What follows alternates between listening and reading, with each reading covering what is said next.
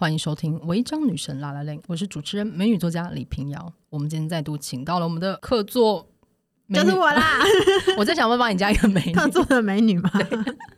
对，是谁啊？我就是客座的美女，让你不会失望的颜娜，让你不会失望，这是一个很巨大的承诺啊！不要了，你可能会失望，那你就不要对我期望就好了。哎，双鱼座为什么都会这样？好，我们现在说好了，不要对我有期望。好，那可以对你尖叫。我总觉得很困扰，到底想怎样？请大家把期待值降低，然后再来看待颜讷。嗯、这样。对，我们再慢慢调整，慢慢加分。可是你同时又很想要别人是对你充满正面的赞赏跟期许的。我可以接受别人正面给我合理的批评。好，我会想要进步。哦，所以你想要接受正面的批评，不是说，不是说。不是说许愿很想要，是说这样给我，我是可以接受的。哦，好，所以如果是没有建设性的批评，你可以接受。就是情绪性的谩骂的话，我会觉得很伤心。没有人可以接受 没有人可以吗？哎、欸，我们今天为什么会聊这些？因为非常切题。我们刚刚已经把我们焦虑很大的展现了出来。今天我们要聊的是职业焦虑，还合身。会想要聊这一题，是因为。呃，我们之前聊过很多，不管是接案的人，或者是女性的高学历女性的焦虑，很多人喜欢那一集，我一直收到 feedback。嗯，然后很想聊这一集，是因为我们两个其实都在做的是那种非传统的工作嘛，算是非传统，嗯，就是比较少数的工作，没有一个固定的上班场域跟上下班时间的工作。对，然后而且像是我作为一个呃自由工作者，呃某一个很大的主标签可能是作家、文字工作的时候，他其实是没有什么职涯可言的，并没有一个在公司里可能待几年做到什么事情你可以升级。嗯，对，因为像我以前当广告文案的时候，我好像待了一阵子之后做的还不错，老板想要升我级，我就可以变成资深文案。哦，我就可以变成 senior，就是嗯嗯嗯对，然后你之后可能再熬熬久一点，还有个机会，你可以当创意总监嘛。对，可是你作为一个作家，你从开头到结尾，你都是一个作家，你不会变成资深作家吗？你就从美女作嗯作家美女作家到资深美女作家。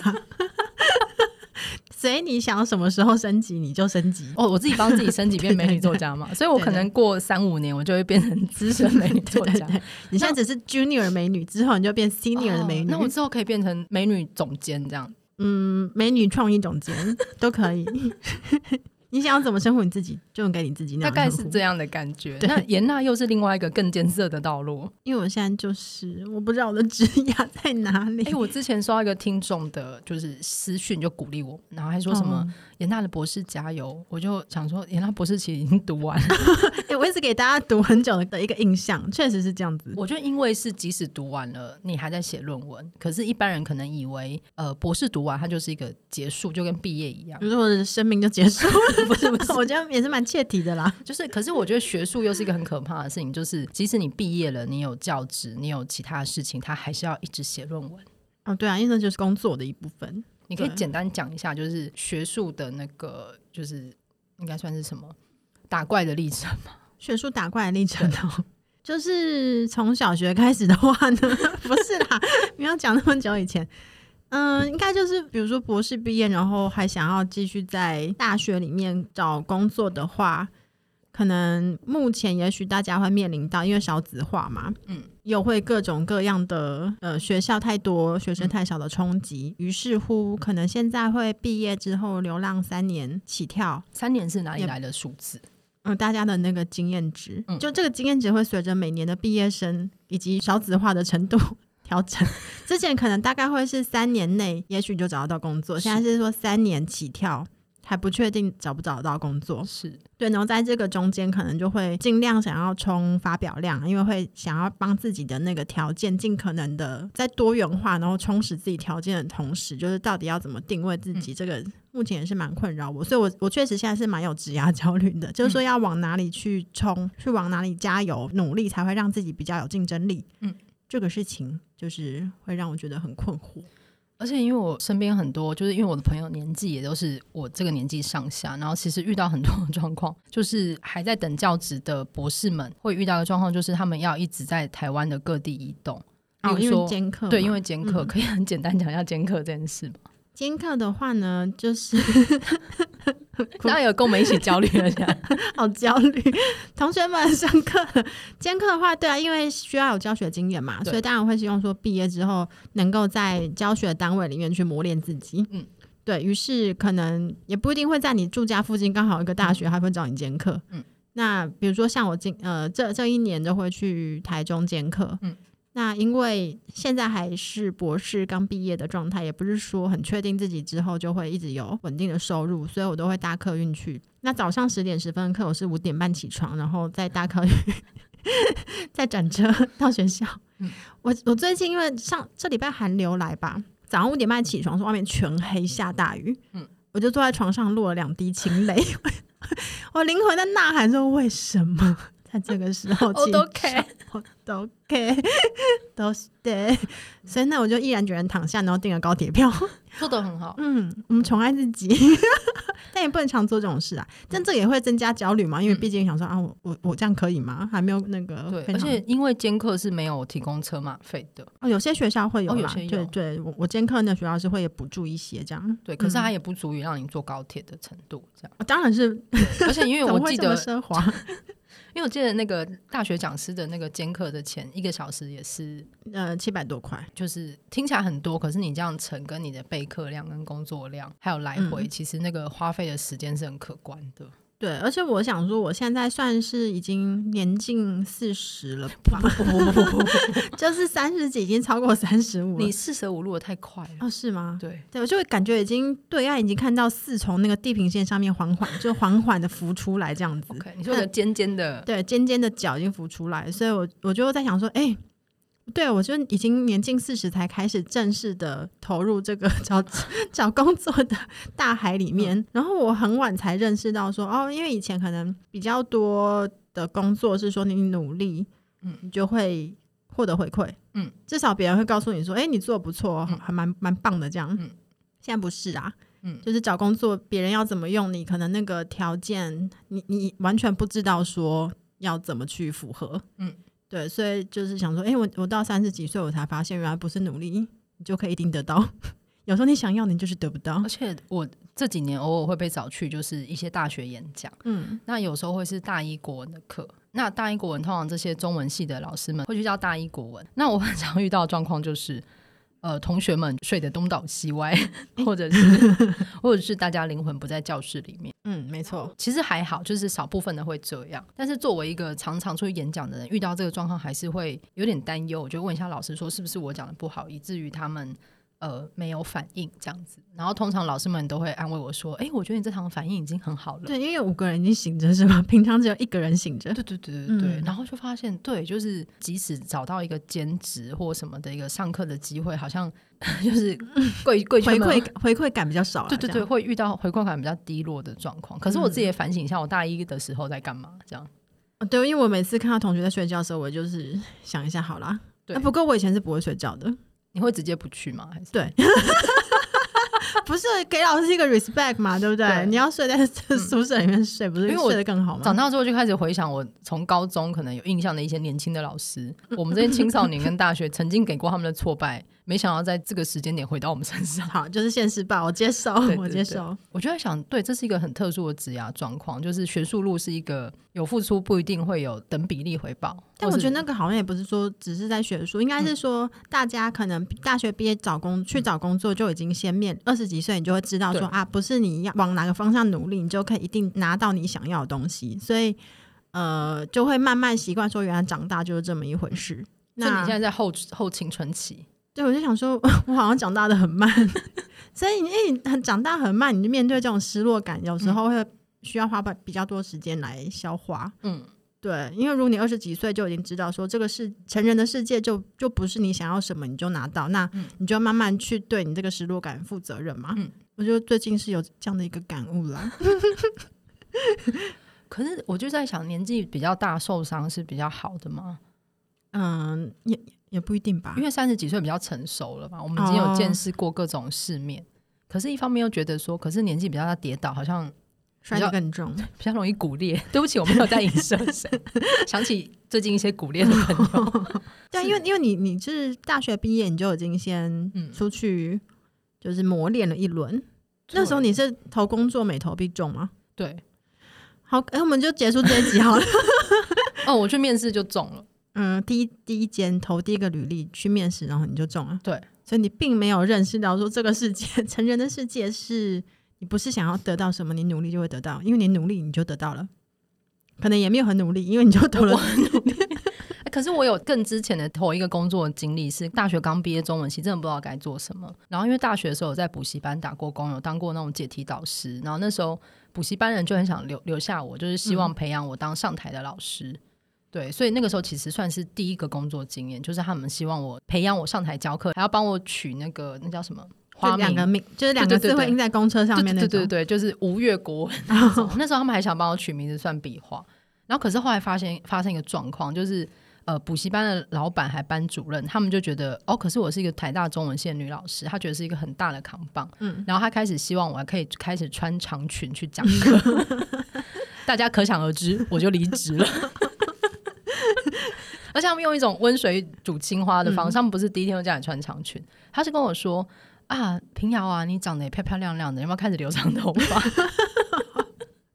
一步一步慢慢洗，对对对。然后我看起看看来没有要做嘛，嗯。然后他又开始说：“啊平遥还是你试着上一点口红，温水煮青蛙。”然后这一切的临界点在于某一天的晚上夜班，然后我就是还是我就会坐在柜台解题嘛。然后解题完之后，我看到一个老师进来，是一个我觉得他是中年，但想想可能就是我们这个年纪 的老师。嗯、以我一个二十出头的年纪，我肉眼看他，我觉得他是一个 Uncle T。我跟他眼神对到，确认过眼神，嗯、但是他就穿着长裙走了进来。我觉得那是我人生的一个很重大的转折点。我、嗯、我大概隔天就离职了，哦、因为你知道在那边会被组成什么样子。你看，你就你看得见你的未来，肉眼可见的未来走了进来。但我我我其实就是我也很 respect 他。嗯，对对对，因为他说不定他真的也蛮想穿长裙的、啊，对不对？他好像没有长裙。你知道有一种，就像我我大学的时候，如果要被逼着穿的女生一点的时候，高中吧，他就会有这种很憋的样子。嗯，你刚那个憋的样子是衣服套在你身上那种憋哦，你看得出来那身体是不自在的。而且那个我还记得，我非常清楚的记得，即使是长裙，他们可能想象中是一种雪纺纱飘逸长裙。对啊，对啊，那个老师穿的是牛仔布的长裙，哦，也算是小小的一种抵抗，尽力。嗯嗯，对对。然后呃，穿着衬衫，然后套着一个毛衣哦，所以你整个听起来是一个学院风，可是因为套在一个。Uncle T 的身上，嗯嗯、然后那个发型是有点接近要长不长一种中长发，嗯、一个我觉得就是你可以感觉到一个成人的经历。哦哦哦，对，然后我当时就有点不行了，我就离职这样。哦、对，否则他们跟我谈的薪水以那个年代的起薪来说都非常不错。那这样听起来你好像也比较不是那种你想要然后人家不要你，就是他们想要我，但他们想要我变成另外他们想要的样子。对，但你不要，我不行。嗯嗯，对对，我好像不行。这个事情有让你失落吗？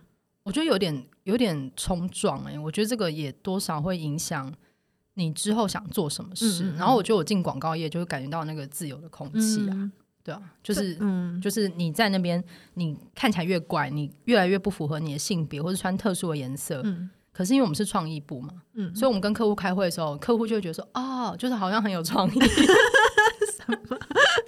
因为我是文案嘛，对啊。嗯对，他们就说哦，有个很帅的女生哦，感觉很有创意。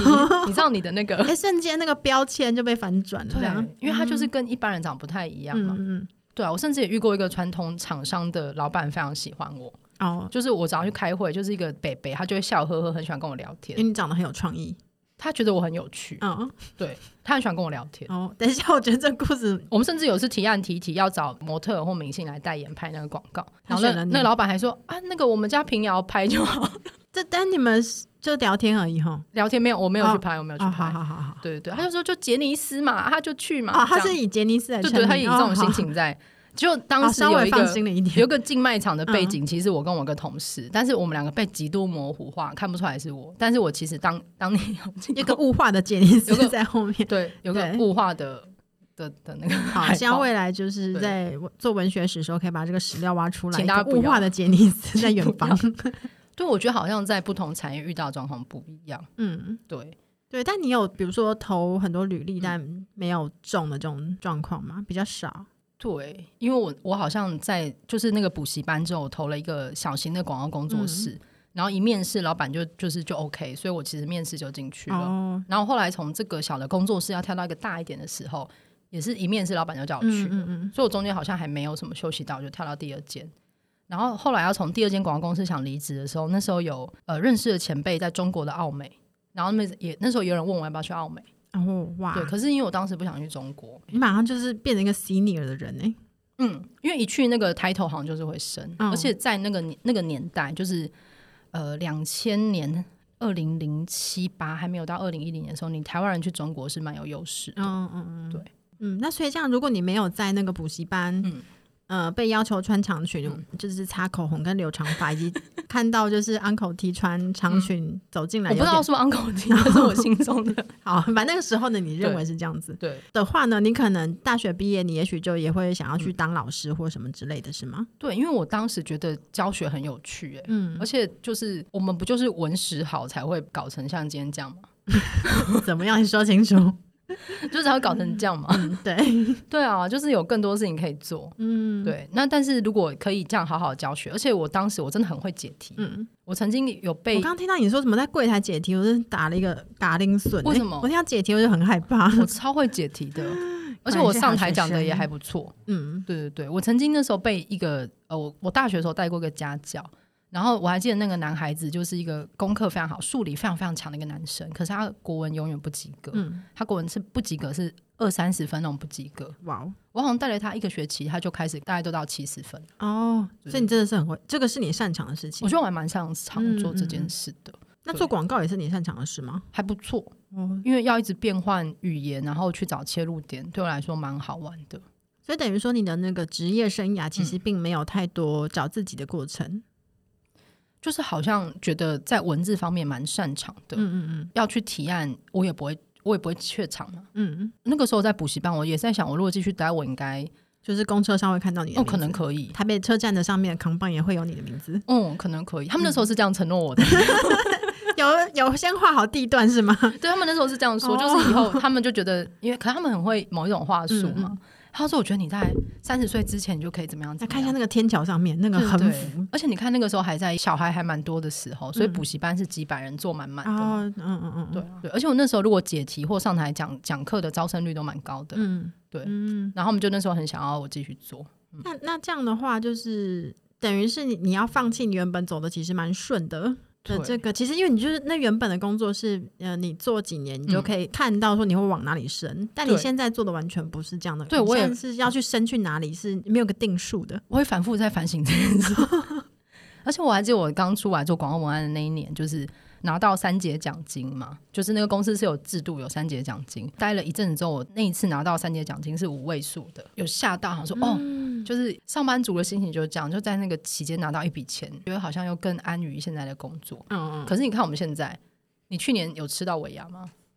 你怎么这样子呢？我这一生好像只有吃过两三次尾牙吧。你去年尾牙不是我请你的 哦，那个 对啦对啦，谢谢老板，谢谢老板。好好吃哦，上海乡村 超敷衍。没有没有，我去年的时候就觉得说，我身边有太多没有尾牙吃的人，嗯嗯，所以就募了一个，就找大家来吃。谢谢谢谢，而且没有逼我们表演，非常感谢。没有没有没有，而且还有发送彩券给大家。对对对对对，让我就稍微体验一下原来尾牙是这种感觉。我觉得好像我从去年开始，因为一直自己在接案，然后也接到十年了嘛，所以就觉得要个仪式感。嗯，决定之后每年都要办一个尾牙，找我这些没有尾牙吃的朋友。啊，对，因为我这样就是体验说。时间到会有尾牙这个事情，而且是会被给予奖励的。对，你就会感觉好像说比较有时间感，因为不是会说一个季度啊，或者是怎么样，你做完这这一趴之后，你就可以往下面去了。嗯、但因为我们做的工作是没有什么季度啊，然后也没有什么时间到了就会会有人奖励你，就会觉得是无止无尽。有啊，像是圣诞节不是有个著名的笑话吗？就是你的圣诞节有什么计划？什么？大家不是都会说国科会计划 是什么啊？年底的作文比赛，对对对，大家不是都会有个计划？那你要当当到老师，你才会有哦。好，对，因为我之前听几个前辈，他们就在讲这件事。因为自由接案或自由工作者是没有这样的对规划吧？就是你你的人生是以做完一个案子来算时间的。对对，我觉得这件事很可怕，就会蛮焦虑的，是吗？会，而且因为动不动就会有新的截稿期出现嘛。嗯，对，然后或者是我这几年做比较大的计划的时候，就觉得。这件事没有止境。哎，对啊，你做十周年了，因为比如说，如果按照时间规划的话，我今年我上班很累，我就可以请几天特休，我就出去玩这样。嗯、但因为那个是你是你自己的老板，但对同时你也有其他老板，因为你是要也要替别人工作嘛。对对，那这样你什么时候会给自己一个，就是说我已经做的很好，我去休息，犒赏自己的时间？有这样时间吗？我觉得近四十了，为什么要这样逼人？我觉得这两年的焦虑就在于，因为武汉肺炎的影响不能出国。嗯，然后我觉得我历年的休息都是一口气出国久一点，嗯，可能会超过十天，然后就是完全的、嗯、也没有完全休息，我还是会带电脑去回信，嗯、没有完全休息。可是因为这两年完全没办法出国，我觉得心情好像一直没有办法切回来。嗯，对。然后我觉得那个焦虑感好像也是跟这个有关呢、欸。我觉得自由接案者焦虑感在于。因为每一天都你自己分配时间嘛，明明今天就是可能前几天在熬夜写稿很累，然后像我昨天一整天就是在放空，然后在休息，然后但是到了晚上我就忽然一阵恐惧袭来，觉得天哪，我好废哦，嗯，我今天什么都没做，因为没有明确上下班时间了，对，然后就会觉得我没有做事，嗯，因为你其实已经做了十年了，哎，对，就是十年。就你有感觉到说到第十年的时候，稍微有点倦怠感，嗯、或者是感觉说为什么要一直在追赶某些东西？可是你看不到你在追那个东西，嗯、它永远是一个黑洞，填不满。我觉得这个调整可能在于我去年开始比较少接采访案了。嗯，对，就是真的是写一些可以可以长长的专心写，因为采访每一次的它的篇幅可能是呃一两千到五千不等。嗯，采访上有一些比较卡的东西，是你很难判断受访者的状况。嗯然后有些时候我们都以为，哎，你愿意出来接受访问，你应该是想要出来接受访问的吧？严、嗯、娜有做过采访吗？对啊，嗯、你也知道事实不一定如此。就是你如果已经你满怀着某种热情做好功课，但是你还是有时候遇到。很厌世的受访者，对，因为你你可能接的比较会接触到，比如说是要出来宣传某一些大的片子的、嗯、呃影视的工作者，不说不说，我们不要再往下说。对，对，对，对，对，对，然后我也可以理解，因为他们可能一整天就是时间被 hold 在那里，然后一整天受非常非常多访问，然后时间切的很细，然后可能也有过认真作答，但是有一些采访者不一定会认真写，嗯，所以我觉得是环境把它弄坏了。嗯可是，在很多时候，你会觉得他把他的那个负面的 能量丢到你身上。嗯、然后我自己也想要对我自己出去的稿子负责，我很认真写啊。可是，当这个受访者态度很恶劣的时候，你真的也没有办法把这个恶劣感播出。嗯，对，我觉得他会很影响我的心情。我有曾经采访过一个，然后我真的是我后来之后心情不好了非常久，后来就想说我不要再接采访稿了。嗯嗯，就是、哦、你还是有稍微调整一下，我调整一下，我就不想接了。嗯、前几天还看到一个。前辈也在写类似的事情，就是他在采访中遇到状况，我忘记他是不是公开文细节，我就不说了。反正就是我也可以理解前辈的心情。那我觉得我现在有更多案子可以选择状况，那我就先不要接采访。嗯，因为有时候真的是坐在那边听对方敷衍你，然后或者是忽然发脾气，你也不知道他有什么。真的假的？他有忽然发脾气？就是他不悦，你可以你知道他不悦，哦、对。然后有摄影机他也不会到多夸张，但他就是不爽嘛。嗯。然后你脑海里真的会有跑马灯，是哎。欸我为什么要在这里后浪糟蹋？就是 为什么？我我真的是不要管作家或者什么其他身份，我真的是一个认真的采访者。嗯、对我为什么要在这里被你这样对待？嗯，对对对，有时候真的会有这种心情。对我觉得很多同业都遇过，或者是去采访他们喜欢的人之后 回来，对那个人就再也不喜欢。哦、我我我个人也是啊。嗯嗯，你采访过越多人，你家里的嗯。书柜跟那个一些影音柜都会东西越来越少，你就把它卖掉了是吗？就是我们不想再看到了。我心里还是觉得哦，写的很好，或拍的很好，但是这个人我真的是不想让他出现在我家了。嗯、我还是可以分开啦。不过应该因为也是要累积了十年，嗯、所以才会有比较多选择机会嘛。那我觉得另外一方面也是可能累积十年才能够去分辨，说我坐在这里是给人糟蹋，不是说我真的很差，我做的不好，于是你会不开心。嗯我觉得这个区别也要真的要花时间、花经验。我觉得我可能很早期的采访，我每次回去，因为我自己是习惯会打逐字稿的人，嗯、所以我其实从打逐字稿开始就在反省，嗯，就会觉得啊，这里是不是有一题可以问我没有问到，我是不是掉球？然后到后来会是。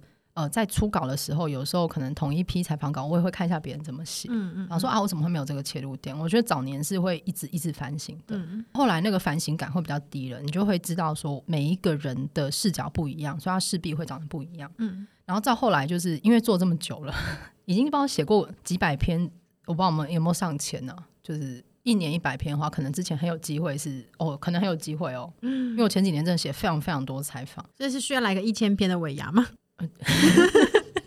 我今年也会请你的，你想吃什么再跟我讲。一直开始找名目，我今年也会请，而且我今年出春酒也有问你啊，那样时间不行。哦、对啊，嗯、对我现在就是每年就是想要春酒跟尾牙。谢谢老板，谢谢老板。想要订餐厅，对对对，就是想要做这种事。嗯，对我觉得好像到一个年纪，可能前两三年，尤其是去年前年，很明确感觉到自己知道是是对方没有在认真哎、欸。嗯嗯嗯，对啊，这个对要花时间，因为我就是想说，我也是，比如说教书，嗯、一开始比较不能够确定到底是自己教的不好，还是嗯。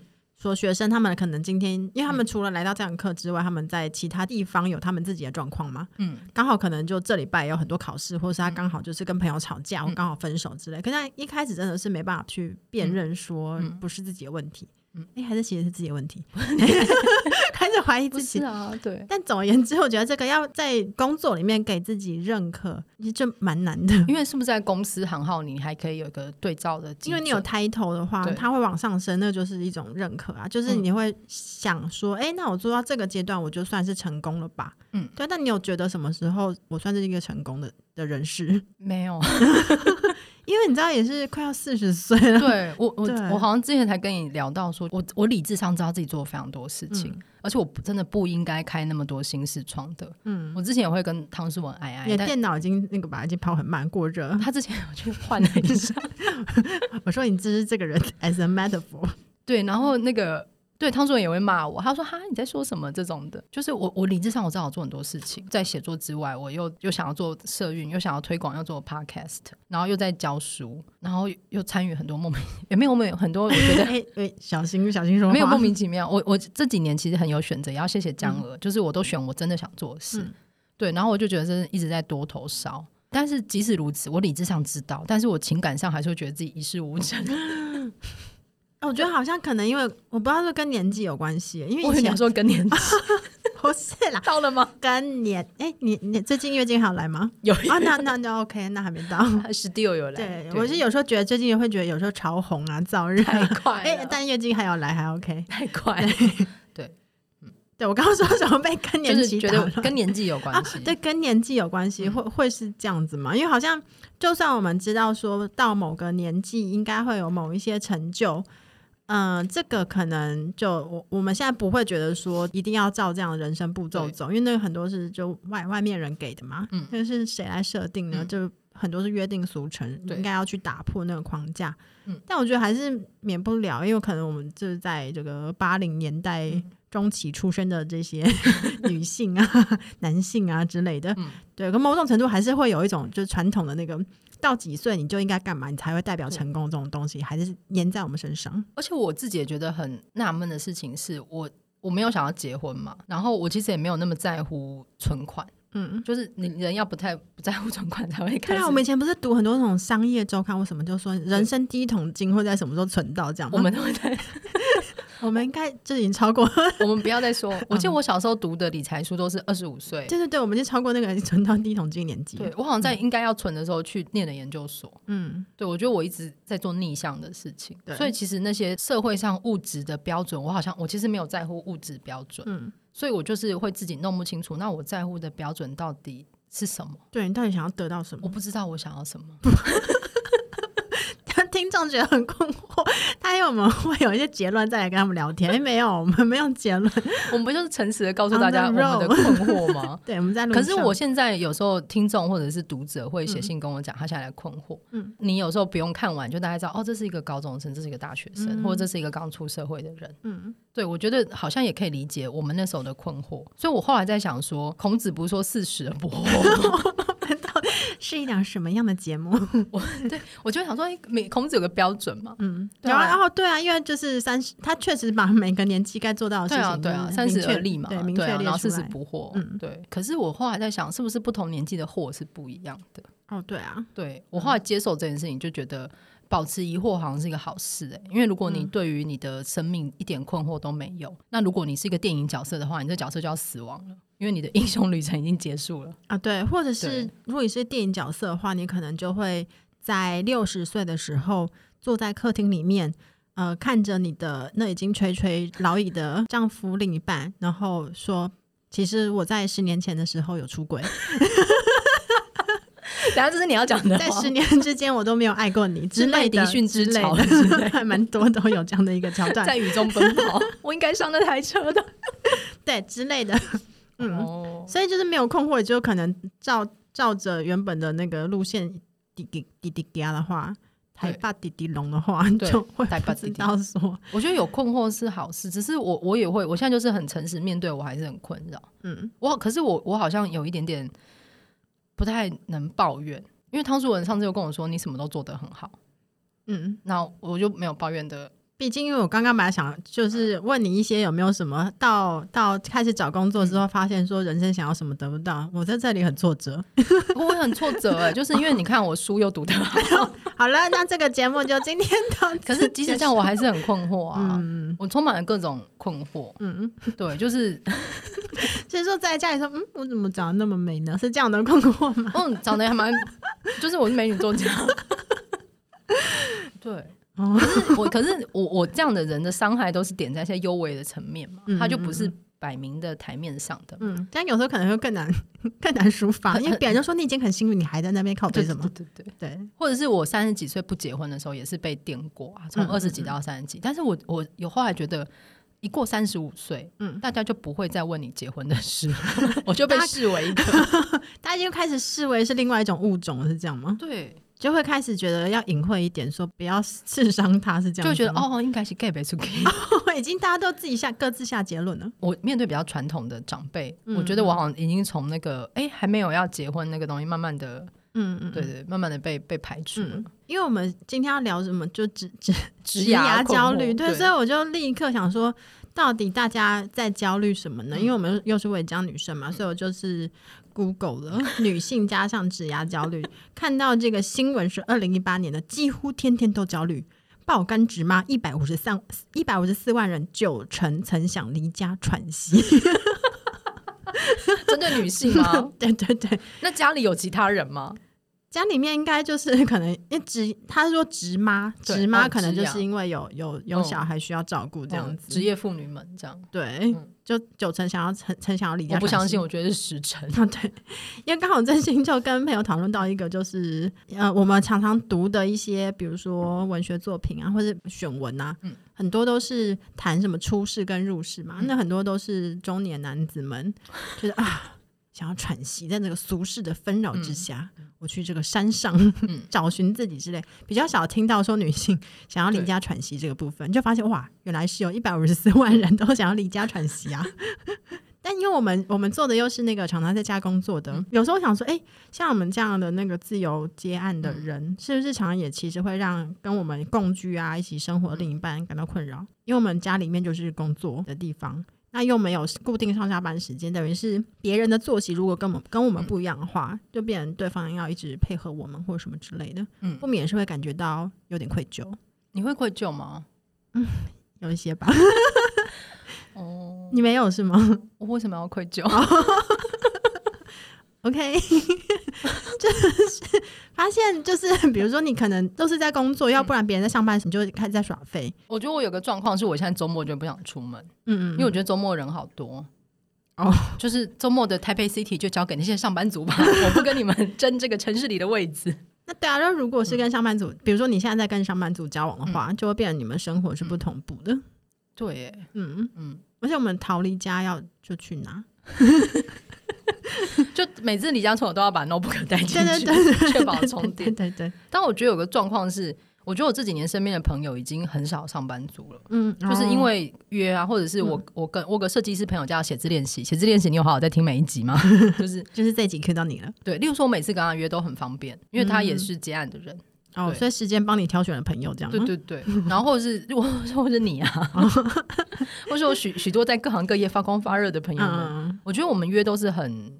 很很平日的，我们都可以约一些人很少的地方去某一些地方。嗯，对啊，或是看展览或什么，你都可以找到一些不是上班族的朋友。嗯，所以可能身边的人的那个焦虑的频率就会跟你差不多。嗯，你会感觉到每个人以一种很诡异的频率在焦虑，大家焦虑的程度是不一样的。嗯，所以大家都会觉得一事无成吗？我觉得大家都好像都还是会有各自的焦虑。如果你觉得你一事无成的话，也许在下面留言让我们知道。对，因为我觉得好像当你是一个接案的人的时候，你的目标是一个你自己可能也没有办法明确指出来，嗯，然后大家不一定会懂。那这种不一定会懂的时刻，如果你又被家人问了，嗯，或被朋友问的时候，你就会有一种内心的那个火花，啪啪啪啪这样。对，因为我们也是没办法用一个什么明确条件告诉家人说，我现在此刻是成功的。对，而且成功的定义到底是什么？你如果要用金钱来定义我们的我们的人生，就是一事无成。不要再多问。我觉得这几年或者台湾一直以来价值观都变成用一个金钱当做一个最终的目标。我觉得这件事变得很可怕。嗯，对，当然并不是因为我们达不到这个目标，我们才这样说它，而是如果你只有这个单一的标准，那你对于你人生的自我认同啊、满足啊、快乐啊，跟自己相处的时间、跟家人相处的时间，它都被挤压到很后面的地方。嗯，因为我刚刚看这个一百，天天都在焦虑，想要逃出喘，逃出家门喘息的女性啊，在那个二零一八年的统计是说。就是为什么要成为职场妈妈？主要原因有很多，是为了经济自主是六十八点八，然后不想跟社会脱节有六十三点三，享享受工作成就感是三十三点一，嗯，相较起来真的 就比较低一些。当然很多是想要分担家计啦，是对啊。那我想说，哎、欸，对，那就是那个自我成就其实不一定在工作里面，嗯，才能够自我成就。嗯，因为有时候，比如说我们会听到说，我是一个好妈妈，优于我是一个好的工作者的时候，嗯、有时候想，嗯，你怎么这样子？嗯，可可是不一定是每个人都需要在工作里面找到自自己的成就感，不一定是每个女性都需要这样做。我觉得成就感不一定要点在工作上面，嗯、它可能在很多地方。嗯，嗯对你孩子带的非常好，我觉得那也是一个很好的成就感来源。对啊，所以就还是跟自我定位有关，就是你这一生到底在追寻的是什么？可是我觉得这很像是我看我的朋友们，很多人当了妈妈。然后你觉得他们已经做得非常好了，嗯、你也好想有这样的妈妈。妈，我不是在说你，妈妈好像每集都有听哦。我 我对我有点害怕，写字练习还要常听哦。然后我觉得你做得很好，对。然后我就会遇到那种状况，你你客观的看觉得他做得很好，但是这些你的朋友作为妈妈，他们还是会觉得自己不够好，嗯，嗯,嗯或者是他们可能光是把小孩要托婴一下，他们就会有罪恶感，嗯。所以我觉得好像看着妈妈就想说，那我不要那么焦虑哦。对啦，也是要安慰说，哦，我其实做得不错了，嗯嗯嗯，对对对，也是有很努力的在写东西这样。好，就我们最最后也是蛮温馨的，互相拍拍，就是对，就希望大家都。而且我觉得你是一个在学术路上非常认真的人，那一时半会没有找到教职，是因为整个大环境有一些很巨大的 改变。没关系，不用安慰我，我然后就用少子化，所以你如果为了延宕好，你从现在开始生，什么意思？你现在把孩子生出来，然后把他养大上大学，应该养十九年，所以我希望我在十九年内可以找到工作了。大家不要有这样的压力，好不好？你现在生其实是未来的你的孩子，当你的孩子想要走学术圈的时候，嗯，对，嗯，这样有没有好一点？没有，没有，没有。我我现在我现在困惑比较少一点。我现在只是困惑在于说啊，我突然发现原来。比较晚体验到说成人的世界是不是努力就有什么你就可以拿到，就那个公式其实不一定存在这样子，我觉得蛮好的啊，我我觉得蛮好。生而为人总是需要这样的对于失落与失落共处的这样的能力吧，这样才是长大。就像你看，你花好几年时间写一本书，结果它可能卖的不好，觉得文字工作者好像就会面临这种事。哎，对你这么一说，好像应该以前就体验过了。我现在想起来了，哦，原来我已经早就长大了。你卖的不好吗？谢谢，没关系啦，我们就结束这一题了。你卖的不好吗？对不起，出版社，我道歉，我下跪。大家听到这集，请立刻没关系，不要再请了大家啦。想生就生，想买就买，过自己的人生，绝赞。对，我觉得好了，人生就是很多这个。好，谢谢大家听我们在这个 一边说，然后一边困惑整理内心给大家听。对，对我个人也蛮喜欢看那些整理房间跟那个全能住宅改造嘛。对耶，我以前蛮喜欢看的。我今天出门前还在看，是吗？就是一个东西从很破败改到一个，我好喜欢那个过程。嗯，大家再看看我自己的书桌，就觉得嗯，就觉得跟混乱混乱共处也是不错的啦。对，希望大家喜欢听我们 整理的过程。那你可以告诉我你们的困惑，或者是你整理的过程。嗯，对，或是弄乱的过程也是不错，我觉得蛮好的。偶偶尔就是要把东西弄乱，然后再重组，这才是整理的真谛。好的，非常谢谢大家的收听。那喜欢的话，请订阅，然后推广给朋友们哦。